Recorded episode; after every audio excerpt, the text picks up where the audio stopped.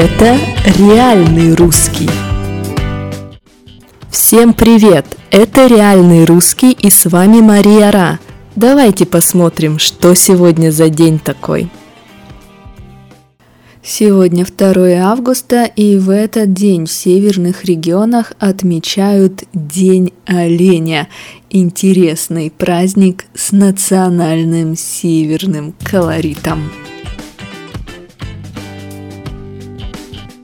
Вы знаете, что на севере зима наступает рано, зима приходит рано. И как раз начало августа – это время, когда олени уходят с летнего пастбища и приходят на пастбище зимнее. Что такое пастбище? Это место с травой, где животные едят да, то есть пастбище для коров, пастбище для оленей и так далее. То есть место, где животные едят траву. Так вот, 2 августа животные переходят с летнего пастбища на пастбище зимнее, уже готовятся к зиме. И, конечно, в такой важный день у оленеводов праздник. Оленевод – это человек, у которого есть олени. И что же на этом празднике делают? Танцуют, поют, веселятся.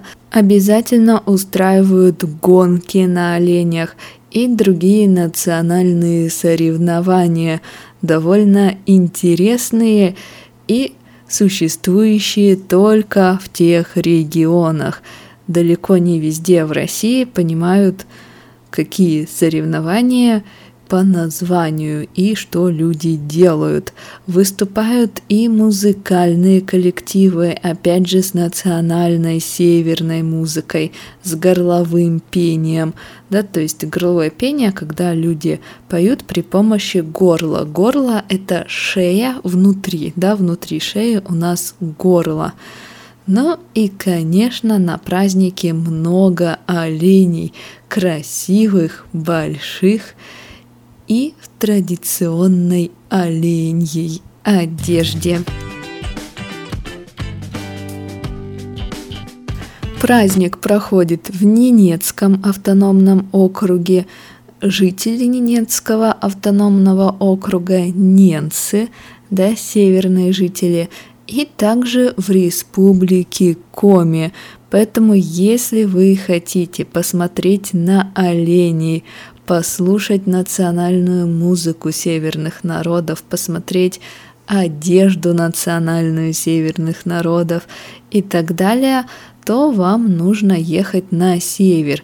И это довольно тяжело, потому что часто приходится добираться только на вертолете.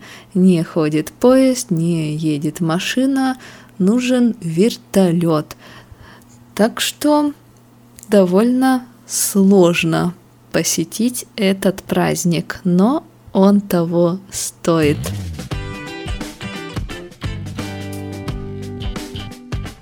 Ну а что же в этот день происходило в истории России? Давайте посмотрим. Итак, в 1930 году у нас в России было первое десантирование. Рядом с Воронежем группа десантников из 12 человек совершила прыжок с парашютом. Короче, военные, 12 человек, прыгнули с парашютом недалеко от Воронежа. Это было первое десантирование, поэтому в России сегодня также отмечают и День ВДВ – День десантников. Или официально ВДВ – Воздушно-десантные войска. В 1996 году была последняя смертная казнь в России. Смертная казнь, то есть преступника убили, да, преступника казнили. Казнили Сергея Головкина. Это маньяк. Он убил 11 мальчиков, подростков и убил очень жестоко. А в 2007 году подводный аппарат с людьми опустился на дно Северного Ледовитого океана. Дно, то есть то, что под водой, земля под водой. Так вот, этот подводный аппарат «Мир» опустился на дно Северного Ледовитого океана впервые в мире на Северном полюсе, и в этом месте сейчас российский флаг, а также письмо будущим ученым, исследователям, морякам. Письмо в специальной капсуле. В общем, Теперь вы знаете, на Северном полюсе под водой на дне океана можно увидеть российский флаг.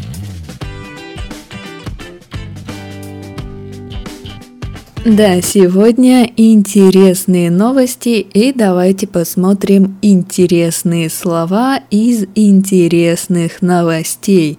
Итак, Первое слово пастбище. Пастбище – это место, где пасутся животные, то есть они едят там траву. Пастбище может быть у коров, пастбище может быть у оленей и у других животных. Понятно, летнее пастбище, где животные едят траву летом, зимнее пастбище, где они едят траву зимой.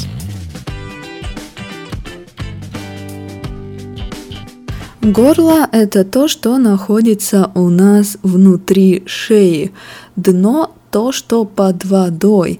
Да, дно океана – вот то твердое, что находится под водой.